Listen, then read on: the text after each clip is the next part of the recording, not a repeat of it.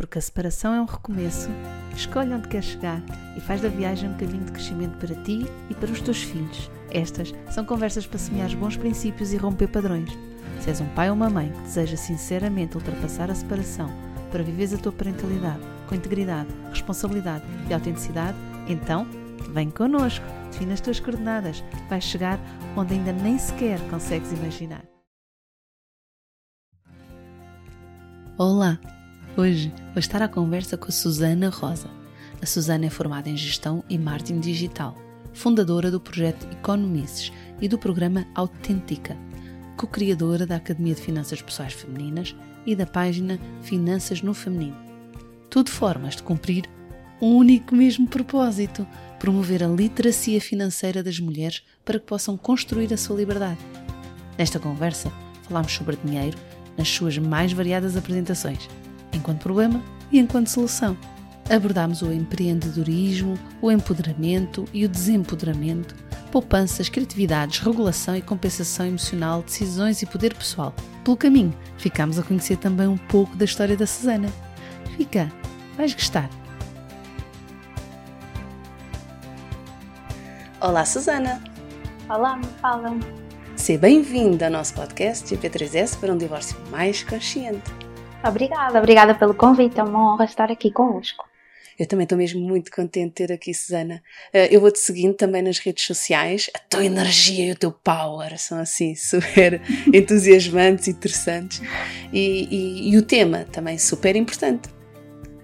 Ah, obrigada. é preciso, não é? Sabes que eu acho que tu estás nas redes sociais só para trazer uh, infelicidade, não é? Eu acho que o Facebook passa muito isso, o Instagram não tanto, não é? O Instagram é um bocadinho o oposto, mas nós temos de trazer esse entusiasmo às pessoas, não é? A dificuldade já existe no dia a dia delas. Sim, tu trazes mesmo, trazes quando trazes livros, trazes quando trazes informação, quando trazes dicas, vem sempre assim com mesmo muita energia, muito ritmo, eh, esse sorriso assim, então é, é super interessante, sobretudo num tema que à partida podia não parecer assim tão luminoso, nem com, com tanta energia e tanto power associado, não é? Pois, não é o tema do dinheiro. Uh, a verdade é que uh, o tema do dinheiro ele é um tabu mas eu sinto que uh, é um tabu precisamente por causa disso, não é? Tu, eu, eu, vejo o dinheiro um bocadinho como a, a, igreja antigamente, não é? Em que as missas eram dadas em latim para que as pessoas, para que o tema continuasse a ser tabu e para que as pessoas sentissem que ali havia alguém que estava acima delas, não é? Um, e atenção que eu sou cristã, portanto não, não é uma crítica à, à, à igreja em si, mas aqui à forma de atuação e eu sinto muito isso na, na questão das finanças, que é uh, as pessoas que falam sobre finanças são pessoas engravatadas, é pessoa do banco, são pessoas que não têm brincos, não têm tatuagens, têm uma imagem certinha e falam financeiros, um tema assim esquisito, uma linguagem esquisita, uh, para que as outras pessoas não consigam perceber o que é que se está ali a tratar. Então eu acho que é um desconstruir muito dessa, dessa imagem, não é? Eu claramente não visto fato. Às uhum. vezes ponho um blazer, mas é quando me apetece. um, e falo uma linguagem muito simples para, para as pessoas, tento traduzir. E aliás, é uma coisa muito interessante, sabes que ao início eu era muito criticada porque eu não trazia os, tem, os, os nomes das coisas exatamente da forma como eles se chamavam, não é? Então, por exemplo, um ETF, que é um conjunto de ações, eu não lhe chamava um conjunto de ações, eu chamava-lhe uma cesta de composições de empresas. Então as pessoas às vezes diziam, ah, nunca ouvi esse nome, ah, isso não se chama assim, não é? E uh, ao início, não é? Quando ainda não estava a construir as marcas, não é? Tanto o Economics como o Finanças, isso acontecia bastante. Hoje em dia, uh, não sei se acontece ou sou eu que não ligo, uh, ou se deixou de acontecer, mas, mas sinto que já posso falar a minha linguagem, posso ter a minha postura, a minha presença, assumir-me como realmente sou e tenho a certeza que isso é um benefício para quem, para quem me ouve. Uhum. Qual foi a tua intenção ao fazer assim esse ajuste, essa transformação do vocabulário, é, da nomenclatura? Qual foi a intenção? Olha, sabes que é muito aquilo que eu sou, não é? Então o que não estava certo era o anterior. não é? Então, quem me conhece sabe que eu tenho um discurso muito fluido e uh, não gosto nada de usar palavras caras, embora eu gosto muito de ler e, portanto, não quero dizer que não as use porque não as sei ou não as saiba, não é? Mas eu sinto que eu chego muito mais às pessoas explicar as coisas como se estivesse a falar para uma criança de 5 anos. E não estou aqui a tirar uh, qualquer tipo de. Ou seja, não, não estou aqui a passar um atestado de incapacidade às pessoas. Uhum. É, é algo é que as pessoas não é a área delas, não é? Então é natural que as pessoas não saibam sobre essas áreas. E eu também gosto que falem comigo como se eu fosse uma criança de 5 anos, quando estou, quando estão a falar comigo sobre coisas que eu não faço ideia o que é que são. Porquê? Porque é muito mais fácil de percebermos, não é? Então, acho que é um bocadinho, um bocadinho isso. E, portanto, fazer essa migração para mim foi perfeitamente natural, porque eu sou assim. Então, para tornar mais acessível também uh, uh, o vocabulário, mais é. do que ser por uh, um vocabulário parco, é mesmo, não, tem mesmo a ver com a acessibilidade e para todos podermos entender é. melhor, não é? é fica mais visual. Quando tu falaste aí da cesta, e, fica francamente mais visual do que um conjunto abstrato. É? E quem é que não gosta de, de exemplos, não é? E de trazer, olha, é uma, era uma coisa, eu sempre fui um, boa à matemática, mas nunca gostei de matemática. Uh, mas tinha, uh, ou seja, o que, é que eu, o que é que eu percebi muito cedo? Que se eu treinasse, eu conseguia desenvolver as minhas capacidades para ser boa naquela disciplina. Portanto, não tinha necessariamente que gostar, tinha que fazer o que precisava de ser feito, que era fazer os exercícios. Mas irritava-me, uma coisa que me irritava imenso era, e lembro perfeitamente, era matéria do 12 ano, vê lá os anos que isto já não foi, que era as figuras abstratas, ou aquela, tinha o eixo do X, do Z, e do, o eixo do X, do Y, não é? Depois tinha o eixo do Z, então era as figuras abstratas, e pá, e aquilo para mim não me fazia sentido nenhum, irritava-me. Porquê? Porque eu sinto, e, e, hoje em dia, depois, isso também me aconteceu na faculdade, não é? Porque eu fiz gestão, eu cheguei a ter uma cadeira que era matemática teórica, para tu conseguires perceber a complexidade da coisa. Uh, aliás, era matemática 1, matemática 2 e as, e as duas tinham vertente teórica, portanto, e chateava-me uh, não haver o lado prático daquilo que se estava a ser explicado. Ou seja, para que é que isso serve? Para que é que eu quero saber uma função gigante ou para que é que eu quero saber o que é que são senos e cossenos e tangentes se eu depois não consigo trazer isso para o meu dia a dia, não é? Então, eu sinto muito isso com a questão das finanças. As pessoas não tiveram finanças na escola, não é? O que é, o, o que é triste, de alguma forma, porque o dinheiro nós lidamos com ele a nossa vida inteira. Uh, nem que fosse, ok, eu já não digo falar sobre investimentos, mas falar sobre, por exemplo, o preenchimento do IRS era fundamental, não é? Porque é uma coisa que nós vamos fazer, é uma obrigação legal, é um cumprimento legal, não é? Então as pessoas deviam saber como é que, como é que se faz. E eu sentia muito isso, que as pessoas chegavam ali a uma determinada altura da vida delas, nunca ouviram falar sobre aquilo, só ouviam falar que recebiam dinheiro ao final do mês e que depois o dinheiro servia para comprar coisas, não é? Um, mas depois, às vezes, não tinham, quando tu falavas de uma outra forma de pensar, porque dinheiro é muito mindset, sabes? A forma como tu gastas o teu dinheiro é muito a forma como tu pensas o teu dinheiro, não é? Então, um, as pessoas não tinham aqui o lado prático do, ah, ok, isso é tudo muito bonito, mas como é que isso se traduz, não é? Como é que se traduz em, olha, uma coisa tão simples como, eu não odeio a expressão ganhar dinheiro, não é? Quem ganha dinheiro são crianças. Tu ganhas dinheiro dos teus pais, dos teus avós. Nós adultos fazemos dinheiro, ok? Então, tu passares a imagem às pessoas, não é? Tu, perceber, tu fazeres as pessoas perceberem que primeiro tu fazes dinheiro e depois como é que tu fazes dinheiro, não é? Porque nós estamos habituados ao pai Estado, não é? Passamos do pai, pai e mãe que nos fazem ganhar dinheiro para o pai Estado que nos faz ganhar dinheiro, trabalhamos ou não pelo Estado, porque depois existem todos os apoios do Estado às pessoas, aos trabalhadores, não é? Então nós estamos sempre na onda do ganhar, ganhar, ganhar, não é? E é preciso explicar isto às pessoas e é preciso trazer isto para a realidade das pessoas e dizer, olha, deixaste de ser pai e mãe, ter pai e mãe, não é? És uma pessoa adulta e agora o que tu fazes é dinheiro e tu tens responsabilidade pela tua carreira, por te desenvolver, por seres empreendedora, seja na tua vida, eh, seja eh, como uh, trabalhadora independente ou montando a tua empresa, ou seja, a trabalhar por conta de outrem, porque tu podes ser empreendedora a trabalhar por conta de outra. Então o que tu fazes é dinheiro. Pronto, e trazer estes exemplos todos, não é? Eu acho que é fundamental para as pessoas perceberem, porque as pessoas nunca pensaram sobre isto. Uhum. Sim, isso do fazer dinheiro é, é super interessante. Uh, Fez-me lembrar também um exemplo que o Mário Cortella dá. Nós dizemos que, que o leite, que as vacas dão leite. As vacas não dão leite, nós é que vamos lá buscar o leite à vaca. A Essa vaca não dá é leite é a ninguém, não é? Essa palestra dele é tá incrível, tá brutal. incrível, incrível, sim. É... E agora fizeste-me lembrar também do nós fazemos dinheiro, qual ganhamos dinheiro, de facto. A não ser que nos saia o euro milhões, não é?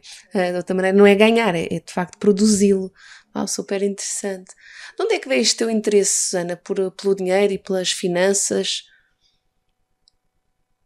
Quando Olha, é que isso apareceu? Hum, eu antes, eu decidi, uh, eu acho que sempre viveu uma empreendedora dentro de mim, não é? Então, uh, eu lembro-me de ter 10, 12 anos, eu já fazia bonequinhas para vender à família. Então, eu sempre tive muito a ideia de que dinheiro é liberdade. Sempre. Para mim, o dinheiro sempre foi sinónimo de liberdade, sinónimo de escolhas, de eu poder fazer escolhas na minha vida. Então, eu desde muito cedo eu comecei a trabalhar. Eu comecei a trabalhar com 19 anos, porque o meu pai não me deixou começar a trabalhar antes, porque entretanto chumbei no 12 segundo, quando no Exame Nacional de Matemática, e depois ele dizia que, ah, se tu fores trabalhar, uh, vais deixar os estudos e já não vais voltar a estudar, então este ano não podes ir trabalhar, para o ano se quiseres vais trabalhar. E assim que ele me deixou, eu fui. Eu não precisava na verdade, porque o meu pai pagava as contas todas, dava-me mesada, uh, pagava-me a faculdade. E, e, eu fui trabalhar e lembro perfeitamente quando recebi o meu primeiro ordenado, cheguei ao pé do meu pai e disse olha, a partir de hoje eu não quero mais mesada porque eu sustento as minhas contas. O meu pai, mas não sejas totó. Deixa, o pai dá-te a mesada, não é mesmo? Tu acumulas as duas coisas. E eu, não, agora eu sou livre, não sei o quê. Livre. Quer dizer, o meu pai continuava a pagar o resto, tudo o resto, não é? Uh, mas eu sempre tive muito esta vontade, este, este desejo de independência, este desejo de liberdade. Pronto. E sempre fui uma pessoa muito, meu pai é uma pessoa muito organizada financeiramente, minha mãe também, e tenho exemplos na família. Aliás, eu não tenho exemplos na, na família de pessoas endividadas sequer, não é? Tem a dívida da casa, da casa própria, a maioria não tem sequer, e portanto eu tenho ótimos exemplos na minha família de, dos meus avós também, um, de pessoas organizadas financeiramente. E, portanto, sempre me foi muito passada esta ideia da poupança, não é? Poupar, poupar. E ter, ser ali comedida nos gastos. Um, e a determinada altura comecei a perceber, também porque a, a, determinada altura tive uma relação que não era propriamente assim a coisa mais satisfatória, não é? E comecei a olhar para estes dois lados e comecei a perceber que havia muitas mulheres, isto também acontece com homens, eu sei, mas na grande maioria nós sabemos que são mulheres, comecei a ver que havia muitas mulheres que mantinham casamentos porque uh, não tinham condição para uh, viver longe daqueles maridos. E muitas vezes, na grande maioria das vezes, maridos violentos, não necessariamente apenas fisicamente, não é? Mas maridos violentos também verbalmente, que às vezes nós tendemos muito a desculpar, não é? Quem cavalga por ali fora com aquelas palavras que, enfim, Uh, e eu comecei a perceber que uh, eu não queria aquilo para a minha vida, não é? E o facto de eu já ter a minha poupança, de eu já ter o meu dinheiro, era maravilhoso porque eu podia escolher o marido que eu quisesse. Depois, em termos emocionais, não foi necessariamente assim, não é? E eu acabei por fazer escolhas uh, não maravilhosas, não é? Até a que tenho hoje, graças a Deus aprendi. mas é, é, comecei a, a, olhar para esta realidade que eu não, não tinha noção, não é? E também com o divórcio dos meus pais eu também percebi isso, não é? Também percebi que, uh, embora a esse nível as coisas tenham corrido relativamente bem, os dois trabalhavam, não é? Então, foi, foi, e não continuaram juntos por uma questão financeira, mas comecei a perceber que isso era uma questão e que isso afetava muitas mulheres. E, uh, pronto, entretanto, queria entrar no mundo digital, comecei a trabalhar por conta de outra e nunca me identifiquei com o mercado de trabalho, nunca. Uh, até porque trabalhei em grandes empresas também e não me identificava de todo com os taxos e taxinhos e tudo o resto. E percebi, não, olha, quero lançar, gostava muito de ter um negócio próprio, adorava. E na altura, quando conheci o meu marido, há 10 anos atrás, nós foi, uh, conhecemos e no mês a seguir estávamos a namorar e a viver juntos e estamos juntos até hoje, portanto foi assim super, super rápido. E ao fim de três meses estarmos juntos, ele diz: Mas estamos, gostavas tanto de fazer isso, o que é que não fazes? Vai lá, faz. E eu fiz. E tive cinco ou seis projetos que falharam na internet, nos mais, nas mais diversas áreas. Uh, comida, decoração, raio parta, não é? Então, tinha ali muita, muita coisa e as coisas não funcionavam. Até que a certa altura eu parei para pensar, ah, entretanto fui estudar marketing digital. Porque achei que, ok, se eu quero desenvolver alguma coisa no digital, bora lá estudar marketing digital. E a determinada altura parei para pensar e disse assim, mas espera lá, o que é que eu sei que pode mudar o mundo, não é? Que é esta questão de o que é que para ti está errado no mundo que tu gostavas de corrigir. E para mim esta questão era gritante, não é? O que é que está errado no mundo? As pessoas não saberem gerir as, sua, as, as suas finanças. Ok, a quem é que isto afeta? Em Portugal, sobretudo mulheres. Ok, é isto que eu vou fazer. Vou criar uma página de finanças pessoais para mulheres e vou ensinar tudo aquilo que eu sei. E na altura eu não fazia ideia sequer que existiam, que tipos de investimento é que existiam. Eu não fazia ideia de nada disto. Mas eu era organizada financeiramente e sabia que eu podia ensinar isto. Então agarrei na pós-graduação que tinha feito, não é? Agarrei também na minha formação de base, porque eu sou de gestão, tanto licenciatura como mestrado. Portanto, consegui agarrar em tudo, todas estas coisas, no facto de também ser muito defensora dos direitos das mulheres, não feminista, ok, mas muito defensora também dos direitos de, das mulheres, juntei isto tudo e pum, não é como se costuma dizer, puf, fecha a pique. e acabei por uh, criar o Economists na altura, e foi assim que tudo, que tudo surgiu. Uhum. Achei curioso tu, tu teres, na, na, tua história, teres passado também pelas coisas que falharam. Às vezes, na nossa história, temos tendência a saltar o que falhou e irmos só para aquilo que, que funcionou. Um... Mas sabes que o que falhou é que me fez perceber uma data de coisas para ter funcionado. Eu costumo dizer que quando o Economists nasceu, ele já nasceu para ser empresa. Então, ele não nasceu como aquela coisa que muitas, muita gente diz, não é? Vem para a internet e diz assim, ah não, eu quando comecei eu não tinha objetivo nenhum, eu queria só partilhar o meu conhecimento com o mundo. Que na verdade, é assim, eu acho isso um bocado ridículo porque se tu estás a partilhar o teu conhecimento com o mundo é porque tu queres ser líder, não é porque tu queres ser vista, é porque tu queres ter um impacto. Então, se tu queres ter um impacto, isso chama-se criar um projeto, não é? Isso chama-se criar um negócio. Então ninguém começa na internet, se não falas com os teus amigos, explicas para os teus amigos, não é? Então hum, eu comecei a perceber que não era sobre esses projetos falhados, eles ensinaram muita coisa. Em primeiro lugar, que não era sobre mim, que era sobre os outros, era sobre causar mudança na vida dos outros, nas outras pessoas, não é? Uh, depois eu comecei a perceber que se eu queria ir para o digital, eu tinha que perceber do digital, então bora lá estudar. E na altura não havia os cursos que existem hoje de marketing digital. Na altura havia a primeira pós-graduação de marketing digital, que era única praticamente, havia ou havia numa ou duas faculdades, e eu decidi ir porque se eu queria eu precisava de fazer aquilo. Isto foi há 10 anos atrás. Não é? Então, uh, ou seja, o o falhar, não é? Fez-me perceber que quando eu lancei o meu negócio, ele já iria nascer com um negócio, com um plano, com uma estratégia. O que é que eu ia vender, o que é que eu não ia vender. Claro que depois muita coisa mudou. Mas foi isso que me fez chegar ali e conseguir criar de facto alguma coisa e alguma coisa com valor para as outras pessoas. Uhum. Então é importante, não é? Essas aprendizagens que vamos tirando das coisas que correm menos bem ou que correm. Uh... Que falham mesmo. Outras que falham mesmo, redondamente, não é? E há umas que não falham redondamente, vão só falhando, mas depois aquilo, ah pá, não vale a pena manter. E outras são assim mesmo grandes espalhanços. Uh, mas o que se pode uh, aprender daí? Ah, eu adoro falhar. Ainda hoje eu falho muito. Ainda hoje eu falo muito e acho maravilhoso, sabes? Eu é, eu quero, eu sou, tenho a sorte, graças a Deus, eu acho que isso também tem muito a ver com o facto de, de eu trabalhar, de eu fazer aquilo que eu gosto, não é? Eu hoje em dia, para além de, um, do meu projeto na área de finanças, eu também tenho um projeto na área de desenvolvimento pessoal. Então, eu tenho a sorte de trabalhar com as duas áreas que para mim são as áreas que me fazem brilhar os olhos. E, portanto, quando eu tenho, eu, eu sou muito criativa e gosto muito de estar a criar novos produtos e de perceber se isso funciona para as pessoas. Um, e portanto, ainda hoje em dia eu falho muito. Crio alguma coisa, ok, isto não funcionou. Ah, tá, é que já nem me.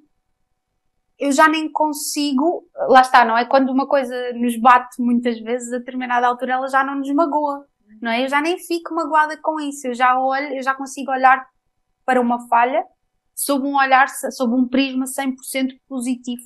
Porque dali eu aprendi alguma coisa. Deu trabalho? Deu, opá, mas ainda bem, sabes? Eu percebi que as pessoas não querem aquilo, eu percebi que o público não é aquele, eu percebi que eu preciso acrescentar ali outra coisa qualquer. Então, eu acho maravilhoso nós podermos falhar. E nós falhamos muito mais do que acertamos. As pessoas nem têm a consciência disso. Yeah, também acredito. A não ser quem, quem não arrisca. Quem não arrisca não falha também, não é? Mas não sei se esse não é um dos maiores falhanços, é o não arriscarmos.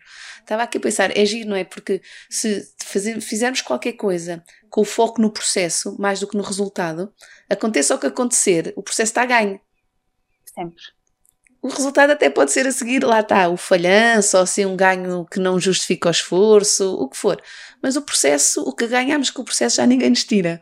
Isso é nosso, isso não há mesmo hipótese nenhuma. E quando acertas, acertas à grande, sabes? É o que eu acho. Quando acertas, acertas com impacto, com retorno financeiro, com o sentimento de realização, acertas com tudo. Então, pá, deixa falhar. É, tá giro. Olha, e porquê que é para as mulheres mais, uh, mais difícil ou, ou, tem sido menos natural ligarem-se a este tema do dinheiro? Porquê que as mulheres estão mais constrangidas financeiramente do que a maior parte dos homens? Uh, porquê que nos acontece isto? De onde é que vem esta nossa condição?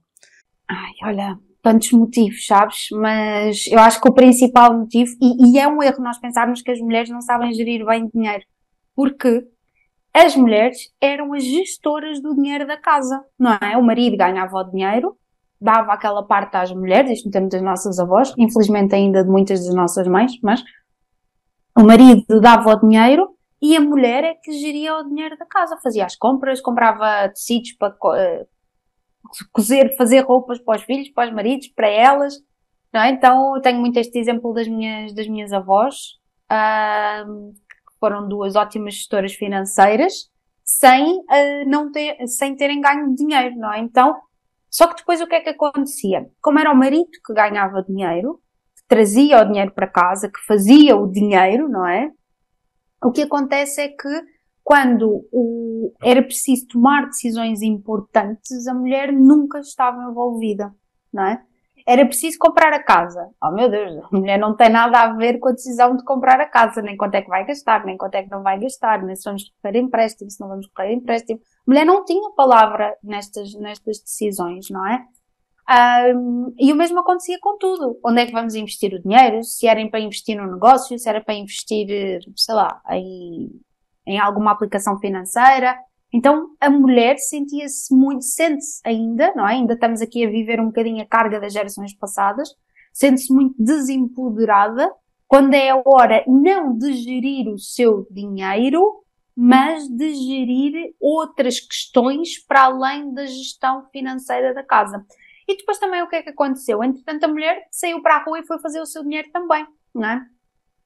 E quando a mulher começou a fazer dinheiro de alguma maneira, ela uh, sobrelevou-se e percebeu: não, espera lá, agora eu também faço o meu dinheiro e, portanto, eu vou fazer com ele aquilo que eu quiser. Então eu vou gastar naquilo que eu quiser, eu vou gastar naquilo que me dá prazer, eu vou gastar um bocadinho à louca, não é? Uh, sem refletir muito sobre isso, porque este dinheiro é meu. Então, por exemplo, uh, no casamento dos meus pais, eu sempre me lembro de ser o meu pai que pagava, os meus dois pais trabalhavam, não é? O meu pai e a minha mãe, mas era o meu pai que pagava as contas e minha mãe gastava o ordenado dela. Não é? E acho que isto começou a acontecer com muitas mulheres. E a determinada altura nós perdemos aqui um bocadinho a mão, não é? Porque começámos a gastar da forma que nos apetecia, uh, ainda não tomávamos as outras decisões estratégicas relativamente ao nosso dinheiro e estávamos aqui muito desempoderadas. Hoje em dia, nós começamos a ver aqui uma grande mudança de paradigma, até porque, uh, mesmo com a questão dos divórcios, não é? Muitas mulheres têm que gerir o seu dinheiro e agora começam a olhar e pensar assim: eu tenho que, primeiro, gerir bem o meu dinheiro, não posso gerir como eu quero à louca, portanto, eu tenho que fazer as minhas escolhas e saber quando eu opto por uma coisa, eu abdico de outra e, portanto, eu vou gastar o meu dinheiro naquilo que me dá prazer. No que não me dá prazer, eu vou escolher não gastar. E depois, para além disto, eu quero também começar, eu acho que as mulheres começam muito por isto, de o que é que eu vou ensinar aos meus filhos, não é?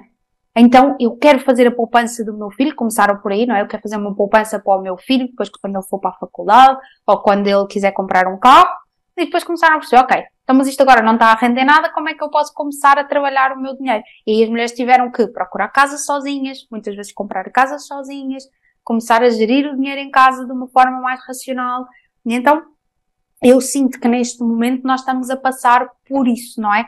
Também pela envolvente, não é? Pelas questões tivemos, não é? Agora grande inflação uh, e outras questões que foram surgindo e que a mulher também foi levando pancada de um lado e do outro e foi-se começando a perceber determinadas situações e hoje em dia quer saber mais, quer fazer mais, mas há uma coisa muito curiosa e acho que é por isso que o Finanças tem tanto sucesso, que é as mulheres não querem fazer disso uma profissão querem gerir bem o seu dinheiro, querem investir bem o seu dinheiro, mas não querem estar ali a olhar para ver o seu dinheiro crescer, ou ali a analisar empresas, ou ali a perder muito tempo com aquilo, porque a vida delas continua muito atarefada e, portanto, elas querem soluções práticas. Uhum. Então, isso também é muito interessante hoje em dia. Sim. Olha, quando estava a ouvir falar, estava-me a ver assim à imagem várias famílias, uh, de tipologias de famílias, não é? E achei curioso, de facto, como as mulheres têm sido sempre assim, grandes gestoras financeiras domésticas, não é? da, da, da organização doméstica, da, da, empresa familiar, no sentido da nossa casa, da nossa família, e isso acho que está assim, eh, de uma forma geral, a maior parte de nós tem muito desenvolvidas essas competências. Nós chegamos, às vezes, mulheres que acham que estão dependentes financeiramente dos maridos, porque de facto têm um ordenado muito mais baixo que o marido, uh, francamente mais baixo, às vezes metade, outras vezes até um terço do que o marido ganha, e que acham que com o divórcio vão perder imenso poder de compra. E depois têm surpresas incríveis, como afinal uh, têm mais eh, espaço financeiro do que tinham quando estavam casadas e que afinal andavam a pagar muito mais contas do que tinham noção que pagavam. Uh, e, mas a ideia de que era o marido que suportava financeiramente a família, de alguma forma, uh, criava assim um nevoeiro sobre a realidade. Muitas delas eram elas que sustentavam a casa praticamente sozinhas e não tinham percepção disso. E, é muito impressionante, não tinham mesmo percepção disso. Uh, e então, quando se separam, ao contrário do que a maior parte das vezes, ah, muitas vezes acontece, que é perto de poder financeiro, há muitas mulheres a ganhar poder financeiro quando ficam sem o encargo que os maridos lhes traziam. E falaste aí de outra coisa também muito importante, não é? Outro flagelo ainda da nossa sociedade que está associado ao facto de, para as mesmas profissões, as mulheres ainda receberem menos do que os homens, não é? Então ainda temos essa desigualdade salarial que infelizmente também desempodera as mulheres. E depois temos uma coisa que é o facto das mulheres serem mães, que é uh, um, um, tem um lado positivo, tem um lado negativo, não é? Infelizmente nós irmos para casa de baixa e tudo mais, muitas vezes uh, não é visto de forma positiva pelas empresas onde trabalhamos e quando regressamos perdemos tempo de carreira, não é? Então também temos essa questão. Portanto, aí também, um, também ajuda a não só nós termos ordenados mais baixos, mas também nos sentirmos desempoderadas, não é? E também sentirmos que o nosso ordenado não é suficiente, não é? Aquilo que, que, que estavas a partilhar. E depois, a determinada altura, às vezes, quando vamos ver, quando nós assumimos as rédeas da, da situação, e porque nós somos melhores gestoras financeiras do que os homens, conseguimos perceber, não, peraí, que afinal chega, não é? E depois, entretanto, também há, não é? Nos divórcios, não, não, não sei ao certo, mas também há os apoios depois que os maridos dão aos filhos, não é? Se a mulher ficar com os filhos, então a mulher depois também faz as tripas coração, agarra ali as coisas, mas faz acontecer, não é? E percebe que, ah não, para lá, afinal eu estou empoderada, afinal eu posso tomar as minhas decisões. Sim, sim, sim. Isso acontece, uh, a pensão de alimentos costuma acontecer quando a residência das crianças fica só junto da mãe ou só junto do pai, portanto fica junto de um dos progenitores e o outro paga uma pensão de alimentos para, para suportar, ajudar a apoiar as despesas que as crianças têm, na, na, os encargos que trazem à família, mas a tendência tem sido cada vez maior das residências alternadas, em que as crianças vivem metade do tempo com um, metade do tempo com outro. E geralmente nesses casos não costuma haver uh, lugar para pensão de alimentos. Uh, pronto. Por outro lado, também, na verdade, se os miúdos estão menos, também há menos essa despesa, também a realidade também é essa. Enfim, mas mesmo do ponto de vista das pensões de alimentos, continua a haver assim alguns desequilíbrios, nos dois sentidos, Susana, vejo mulheres a terem que fazer das tripas coração com uma pensão de alimentos de 80 euros, uh, uh, conseguir sustentar a família e os miúdos, e vejo o contrário, mulheres que quase que vivem suportadas por pensões de alimentos gigantescas que, que, que, é como se fosse quase que um, género de um ordenado um, e que me parece que tem assim um lado bastante sombrio. À partida pode ser espetacular porque, olha, é um alívio financeiro, tem ali aquela bolsa de oxigênio que entra sem eu ter que produzi-la, não é? Eu não preciso de fazer esse dinheiro, mas na verdade depois fica ali uma dependência brutal entre aquelas duas pessoas e que faz-me pensar no contrário do que tu estavas a propor, que para ti o dinheiro é a liberdade. Uh, eu vejo famílias nestas circunstâncias do divórcio, e não só porque, na verdade, esta dinâmica financeira já existia antes do divórcio, de dependência uh, em que o dinheiro não é uma liberdade, o dinheiro é uma prisão. Ah, isso é. Aliás, eu costumo dizer que o dinheiro, enquanto tu não passas a ser livre financeiramente, e não é independente, não é poderes deixar de trabalhar, é simplesmente seres livre financeiramente, o que para mim significa não teres dívidas ou teres apenas a dívida da casa própria, conseguires pagar as tuas contas ainda conseguires sobrar todos os meses para poupares ou para investires, não é? Então, isto é tu construires uma liberdade de alguma forma, não é? E eu costumo dizer que até tu seres financeiramente livre, o dinheiro é um problema, não é? Ele, ele não é uma solução quando tu passas a ser financeiramente livre, não é? Ele aí passa a ser apenas uma ferramenta. Mas até tu seres financeiramente livre, ele é um problema. E, portanto, lá está não é? Aí a questão de, da dependência e de, do desempoderamento, não é? E das mulheres de facto estarem numa situação um, mais suscetível, não é? Àquilo que, àquilo que é o seu ambiente e àquilo que foram as suas escolhas até ali. Isso agora doeu, Susana, teres dito isso assim. Sim, é interessante, né? Depois fazemos essa pausa que é ok, isto foi escolhas até aqui, portanto, como é que eu quero fazer daqui para a frente? Que escolhas é que vou fazer? Um, também estava a pensar que esta ideia de poder-se ganhar, a fazer um investimento do dinheiro, a fazer poupanças, fazer isso parece relativamente uh, evidente e simples para pessoas que tenham alguma folga financeira. Para outras famílias que têm ordenados bastante pequenos ou que têm muitas crianças a seu encargo, uh, pode não parecer tão óbvio. Como é que, uh, que dicas é que tens ou que sugestões é que há para estas famílias que têm assim o dinheiro assim todo mais à continha e que não têm assim aquelas folgas que algumas pessoas felizmente têm? Como é que podem começar a fazer escolhas diferentes para ganhar alguma margem e ir começando a criar aos poucos essa liberdade financeira? Olha, é tanta coisa e sabes que eu acho que a resposta a essa também é capaz de magoar. Então vá, eu agora já estou pronta. Mas é tanta coisa. Olha, primeiro, nós somos péssimas a negociar aumentos salariais. Portanto, daí tem que vir em primeiro lugar, não é? Porque é a tua primeira hipótese. É, vou negociar um aumento salarial. Mas, para eu negociar um aumento salarial, eu não tenho que negociar com base naquilo que é a minha vida. Eu tenho que negociar com base naquilo que é a minha competência. Com base naquilo que eu faço na empresa. Eu tenho que dar evidências de que a empresa tem uma mais-valia por meter ali não é? Isto é ser empreendedora da sua própria vida. É chegar lá e dizer, eu assumi esta responsabilidade, esta, aquela, a outra, eu neste momento estou a formar esta pessoa, neste momento tenho esta equipa, eu assumi mais este cargo e, portanto, eu quero ser aumentada por isto. E trazer evidências, não é, ah, a escola do meu filho agora está mais cara, o meu filho agora precisa de um aparelho nos dentes, a empresa não tem nada a ver com isso. Mas isso acontece. Sabes que acontece, estás-me a fazer que sim com a cabeça. então, esta é a primeira. É, vamos parar de mimimis, de tenho que me apoiar, eu sou uma vítima desta vida. Okay? Então, é assumir essa responsabilidade. Em segundo lugar, eu vejo muita gente a queixar-se. Ah, eu odeio aquilo que faço. Ah, eu já não posso com o meu chefe. Ah, eu já não posso com os meus colegas. Amiga, vai lá e muda. Sabes? Vai lá e muda. Procura outro trabalho. Ah, eu não tenho competências. Vai desenvolver as competências. Depois, tens outra questão que é uh, fazer mais dinheiro para além daquilo que tu estás a fazer atualmente. Ah, eu não tenho tempo. Essa desculpa também é maravilhosa. Não tens tempo, faz em casa.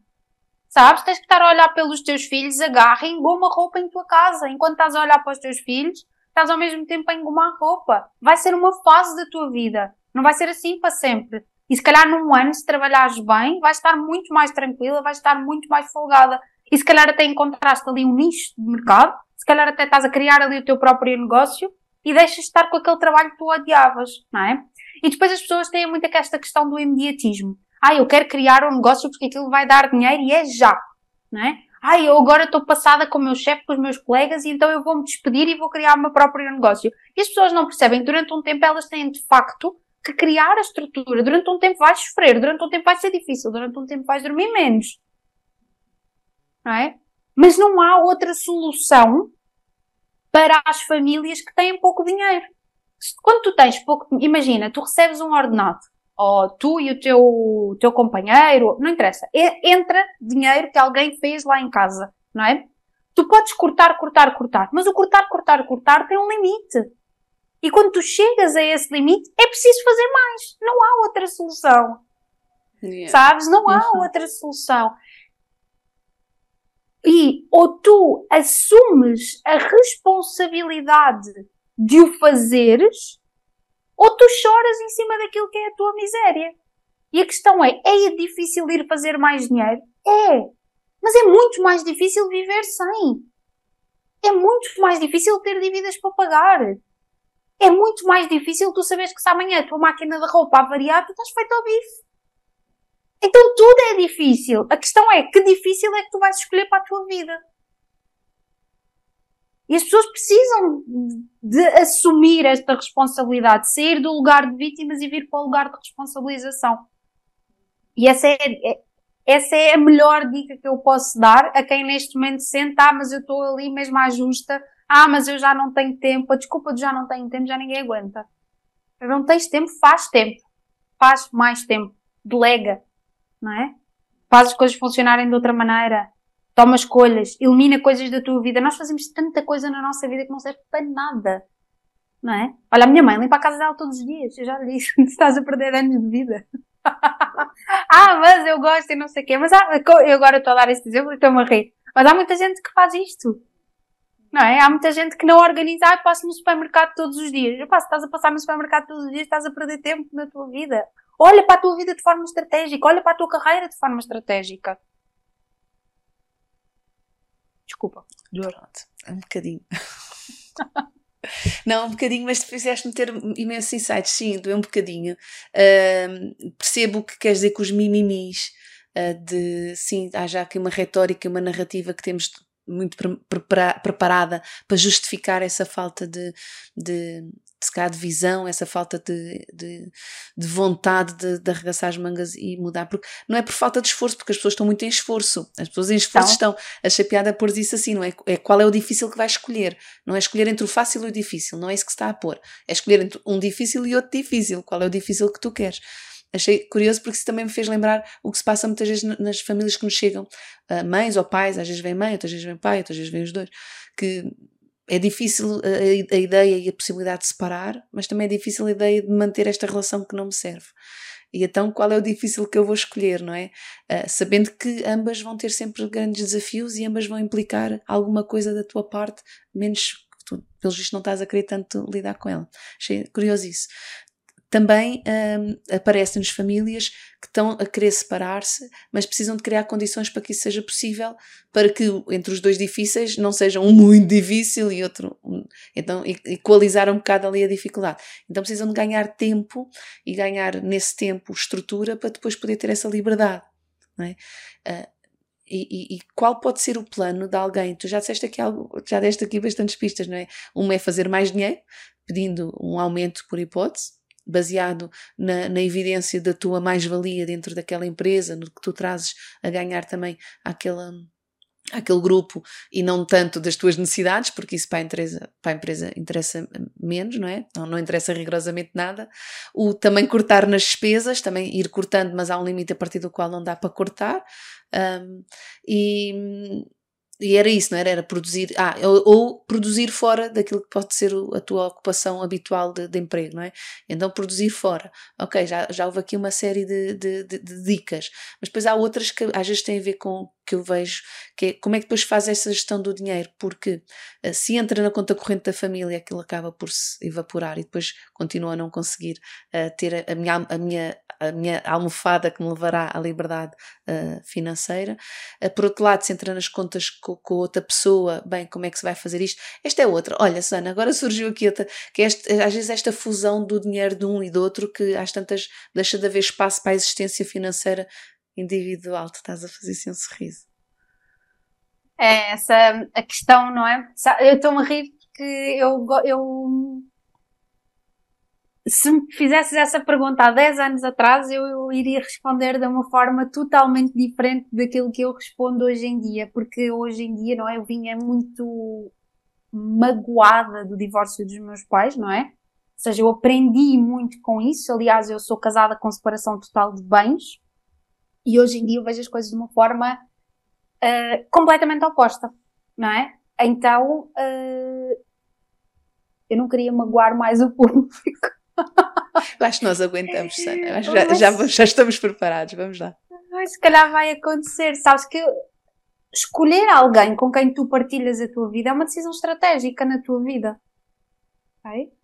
Então, não cases com alguém que não partilha dos mesmos valores que tu, que não está na mesma página que tu, que não vai dar o mesmo que tu. Então, isto não quer dizer que os dois têm que ganhar o mesmo. Mas quando tu vives em harmonia com alguém, alguém que partilha a vida contigo, sabes que eu sinto que as pessoas hoje em dia casam e vivem como, uh, como colegas de quarto. Sabes? Em que uh, esse dinheiro é teu, aquele dinheiro é meu, depois nós até temos ali o dinheiro conjunto, mas depois eu faço as minhas coisas, tu fazes as tuas coisas. E eu acho que hoje em dia a forma como as pessoas veem as relações está completamente distorcida, não é? Uhum. E na verdade, quando tu entras numa relação com alguém, vocês passam a ser um.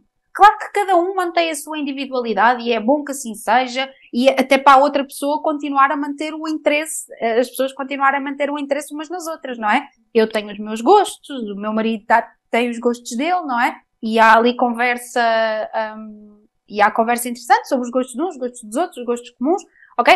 Mas tu estás a partilhar a tua vida com alguém quando deixar de fazer sentido tu partilhares, tu estares em comunhão com alguém, então tu deves sair dessa relação. Então, hoje em dia, como é que eu vejo a questão do dinheiro? Eu vejo, tu até podes ter a tua conta e o teu marido ter a conta dele. E está tudo certo. Mas o dinheiro é dos dois. O dinheiro pertence aos dois. Sabes? Se tu tiveres uma situação, já, já me chegaram casos de mulheres que me perguntaram, casadas, que me perguntaram, ah, o meu marido esteve desempregado eu emprestei-lhe dinheiro e agora como é que ele me vai devolver esse dinheiro? Em prestações ou na totalidade? Ele não tem que devolver dinheiro. Sabes? Isso não faz sentido. Vocês, os dois são um nessa questão, não é? Os dois são um a fazer um filho, os dois são um a, à mesa, os dois são um na questão financeira, uhum. não é? Então, quando deixar de fazer sentido os dois serem um a partilhar todas essas coisas que são comuns a um relacionamento amoroso, não é? Então já não vale a pena estar nesse relacionamento amoroso. Okay? Mas perguntavas-me tu também como é que se prepara, não é? Numa situação em que as pessoas se querem separar. Eu acho que quando as pessoas querem separar, já os dois perceberam que se querem separar. Não, nem sempre, não é? Nem sempre. Sim, nem sempre, nem... Porque, porque, há, há, porque há um mecanismo que muitos de nós às vezes utilizamos, que é a negação, uh, o evitamento. Portanto, eu acho que de alguma forma se intui que alguma coisa que não está bem, uh, raramente acontece um, um, querer separar e o outro estar a, a leste do paraíso, tipo, nunca imaginei que houvesse acontece, uh, mas, mas é também as pessoas é raro e também as pessoas quando começam, quando depois têm esse embate, começam a olhar para trás e pensam, de facto havia ali alguns sinais eu é que não estava a valorizar, não estava a interpretar, não estava a compreender o que é que eles queriam dizer. Mas, uh, mas também não é muito comum, Susana, virem os dois em simultâneo, também na mesma página, usando aqui a tua expressão, uh, em que há um que para ele a solução é mesmo separar e para o outro pode não ser. Ou, ou, ou, um ter total convicção de, de que se quer separar e o outro não ter. E acontece outro fenómeno fenómeno que é, que é dificílimo, que é a pessoa, há uma pessoa que não se quer separar, mas já percebeu que a outra quer. E já percebeu que não há volta a dar. Mas a outra não faz nada por isso. E então quem não quer separar acaba por tomar a, dianteira e decidir pelo outro, que é, olha, isto já não é casamento, tu não estás no casamento comigo, uh, tu queres sair do casamento, não fazes nada para isso, olha, toma a iniciativa e vamos acabar com isto. Sendo que não era essa a sua primeira opção. Portanto, há aqui muitas variáveis. Mas a nossa maior experiência é quando vem uma pessoa à procura disso, sem a outra, e que quer e que precisa de ganhar esse tempo para se estruturar. Há pessoas que vêm para vir e é, olha, quero-me separar, quero-me divorciar, vamos começar, bora. Há outros que vêm para saber como é que é. Quando sabem como é que é, pensam, e não vou conseguir fazer isso já preciso de me organizar para conseguir fazer isso. E às vezes preciso me organizar a um ano, a dois anos. Certo, mas é, é isso. Mas sabes que aí eu acho que a melhor solução é conversar com a outra pessoa. Ou seja, e daí até pode vir uma reconciliação. Conversares com a outra pessoa e dizeres, pelo menos era o que eu faria se estivesse nessa situação. Chegar à outra pessoa e dizer, olha, o casamento acabou, não é? Mas vamos estrategicamente pensar que nem eu nem tu conseguimos neste momento sobreviver sozinhos. Então, vamos separar-nos e continuar a partilhar a casa durante o tempo suficiente para que um de nós, porque às tantas, se calhar, um vai tentar ser mais rápido do que o outro para, para sair daquela situação, não é? Mas vamos tentar perceber de que forma é que ao longo do tempo nós nos conseguimos um, separar aqui em termos financeiros. E porquê é que eu digo isto? Eu digo isto porque se tu partilhavas as tuas contas conjuntas e se tu partilhavas desta ideia que eu te estava a dizer, não é? De nós vivermos em comunhão, então tu também tens maturidade para ter esta conversa. E se não tens maturidade para ter esta conversa, muito provavelmente tu também não tens as contas em comum. E aí partes para a tua jornada sozinha de dizer, ok, eu recebo o meu ordenado, vou contribuir para as despesas da casa e o resto eu vou poupar, o resto eu vou fazer mais dinheiro, o resto eu vou fazer o meu plano a um ano ou dois anos. Não é? Portanto, tens sempre estas duas alternativas. Ou já tinhas a maturidade para viver em comunhão e aí tens a conversa e percebes, olha, não, não vai funcionar, ou então tens a outra opção. O dinheiro já era meu mesmo, não é? Então eu vou continuar a contribuir e ao mesmo tempo vou fazer por sair. E não existe, não dá para fazer, não há um investimento que nós possamos fazer e que nos vai dar o dinheiro mais rápido, não há uh, uma poupança que nós possamos fazer e que nos vai dar essa solução mais rápido. Eu acho que aí é muito olhar para o dinheiro de uma forma criativa. E como tu há bocadinho estavas a partilhar, é? às vezes há mulheres que depois percebem que a seguir ao divórcio estão muito mais empoderadas financeiramente do que o que julgavam estar, e aí é a mulher tentar perceber isso de forma criativa. Ok, se eu sair hoje de casa, o que é que eu tenho, não é? Ok, nós temos aquelas poupanças que é dos dois, aquilo vai ser dividido, portanto eu tenho aquele dinheiro, eu também tenho o meu ordenado, então deixa-me procurar casas numa determinada zona e perceber quanto é que eu vou pagar pela casa.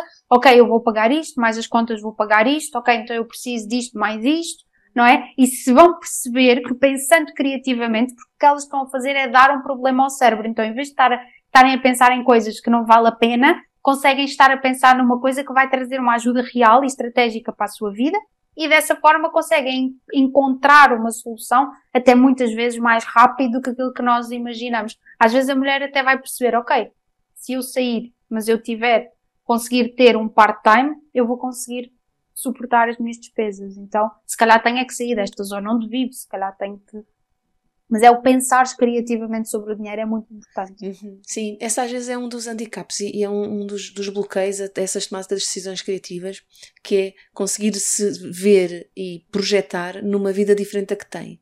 Então continuamos a projetar numa casa idêntica, numa rotina idêntica, num carro idêntico e, e nem sempre é fácil que é, olha, esquece, apaga isso não vai continuar a acontecer, vais ter que pensar mesmo numa coisa alternativa.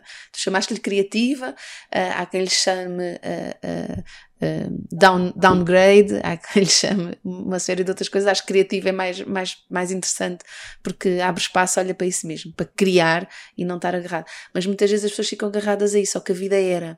E como é que eu agora posso continuar a ter a vida que era, sendo que é outra? E então isto é assim um, um nó cego que se está a dar, não, não se consegue desatar esta, esta, esta, esta situação, não é? E é natural, não é? Uma pessoa que está a sair de um divórcio, eu graças a Deus nunca passei por nenhum, mas imagino que seja até pela, por aquilo que conversei muito com o meu pai sobre isso na altura e ele sempre me disse que, que mesmo que já não haja amor, é muito, é uma situação muito difícil, é uma situação muito dolorosa. É muita mudança, então eu nem quero imaginar, não é? Aquilo que a pessoa já está a sentir nesse momento e depois ainda ter que ir arranjar esta criatividade. Mas sabes que muitas vezes é na dor, no bater no fundo do poço, não é? Que nós vamos encontrar o motivo pelo qual vamos fazer as coisas diferentes, pensar de forma criativa, então, mas eu imagino a dificuldade que é tentar ter esta clareza numa situação que já de si é difícil, mas é a solução. Uhum. Sim, sim. É, é, porque emocionalmente estamos mais soldados e então perde-se essa perspectiva toda. Achei curioso, Susana, tu falaste aí em várias questões que nós chamamos são os pilares do divórcio consciente. Uma delas é as decisões informadas.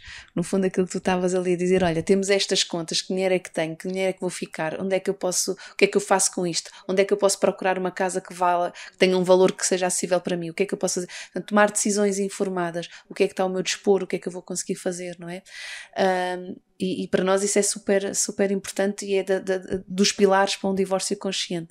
Depois a maturidade que tu falaste, é? ou temos maturidade ou não temos maturidade. A maturidade, nós não lhe chamamos propriamente maturidade, mas no fundo são sinais de maturidade, que é conseguir ser intencional, uh, conseguir sair da reatividade.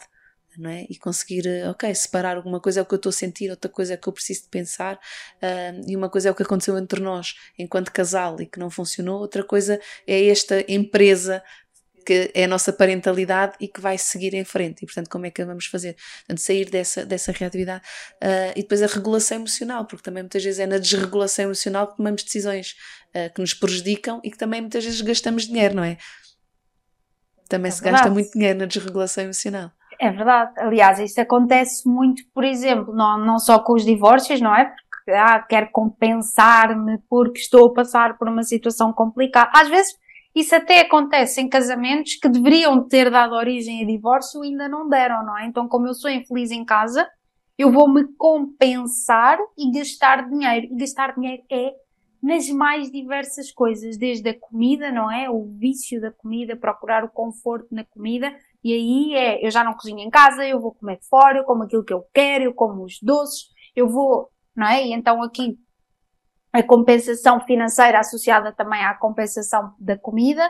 Tens também a compensação do agora vou-me pôr linda, maravilhosa, comprar as roupas todas que eu quero, que é para mostrar ao mundo que eu estou bem, não é? Então também aqui esta fuga. Uh, mas isto acontece não só uh, no divórcio, isto acontece também, por exemplo, com as mulheres, quando as mulheres trabalham muito, muito, muito, trabalham muito em alguma coisa que não gostam e, portanto, se compensam também desta forma financeira, não é? E outra coisa, isto não acontece, curiosamente, só com as pessoas que ganham pouco e que recorrem, por exemplo, ao cartão de crédito. Isto acontece com pessoas que ganham muito e que mesmo assim ainda conseguem ter uma dívida associada a todas estas compensações que têm a necessidade de fazer, não é?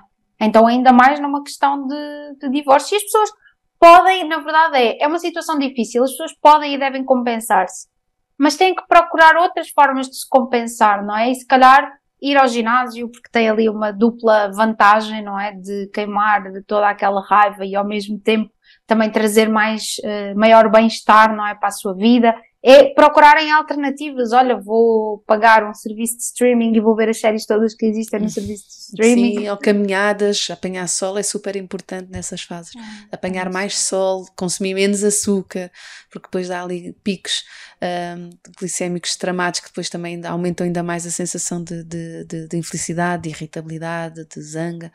Uh, o sol faz muito bem, apanhar sol, enraizar, andar descalço na areia, assentar uh, num, num jardim. Portanto, também são coisas são simples que não gastam dinheiro e que podem ser assim uma grande ajuda também, não é? É uma grande compensação. É, sim.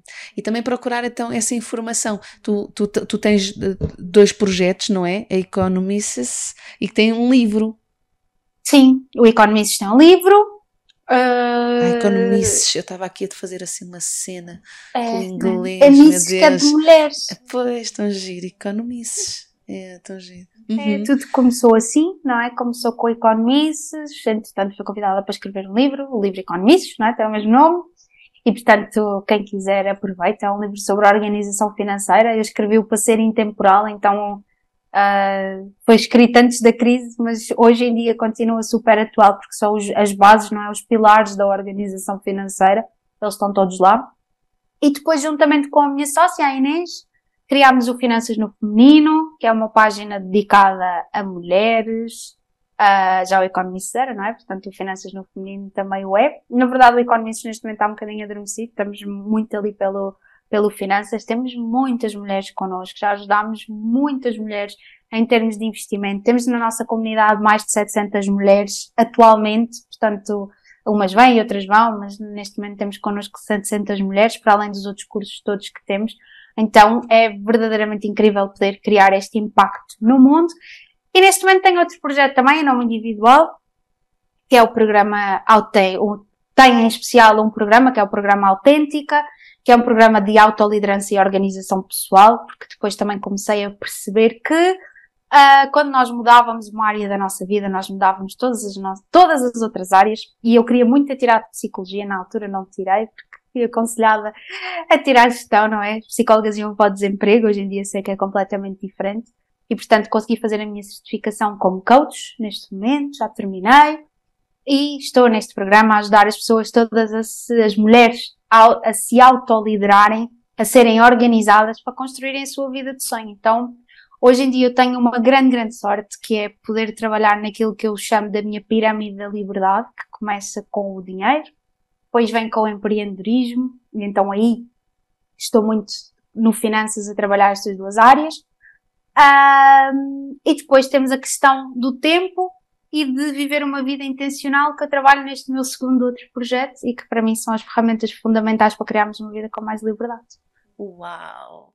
Olha, Susana, eu vou deixar os links todos da, do que, da informação que acabaste de dar, das páginas, no, aqui no, no, na descrição do nosso podcast, do nosso episódio do podcast, para as pessoas rapidamente poderem ir lá procurar informação. Tenho a certeza que vai ser assim mesmo muito, muito útil. Obrigada! Olha, obrigado eu, Sana, gostei tanto. Doeu às vezes um bocadinho, mas foi mesmo muito bom. Obrigadíssima. Olha, espero que as pessoas não me odeiem. acho que não, acho que não. Depois disto, mas sabes que por acaso as pessoas uh, atribuem muito esta característica da transparência, sabes? Eu não sou capaz de dizer uma coisa que eu não penso e às vezes fazem-me essas perguntas difíceis, não é? Que eu sei, e eu, eu sinto que há muitas pessoas que respondem de forma a parecerem politicamente corretas. E eu odeio essa questão do politicamente correto, não é? Eu acho que nós temos que pôr o dedo na ferida e dizer, pá, não, não é assim, sabes? Não vale a pena estar a pôr paninhos quentes, é para agir, é para fazer. Uh, então, uh, eu peço desculpa se eu ofendi alguém ou se de alguma forma, por não ter passado por alguma situação, posso ter melindrado alguém, mas essa nunca foi a minha intenção. Passa aquilo que é a minha experiência, não é? Exato. Uh, e portanto, olha, foi um prazer estar aqui. Espero mesmo se puder ter contribuído para a vida de alguém, ter dado aqui alguma dica que alguém tenha agarrado e que tenha feito sentido para si, já me deixa muito, muito feliz. Sim, esperemos que sim. Olha, as pessoas também podem entrar em contato connosco, mandar essas mensagens. Se sim, se a Susana trouxe impacto ou não, se deu alguma dica importante para ti, podem também deixar nos comentários do, do podcast. Nós vamos partilhar com a Susana com toda a certeza. E olha, mesmo muito obrigada, adorei. Obrigada, eu também.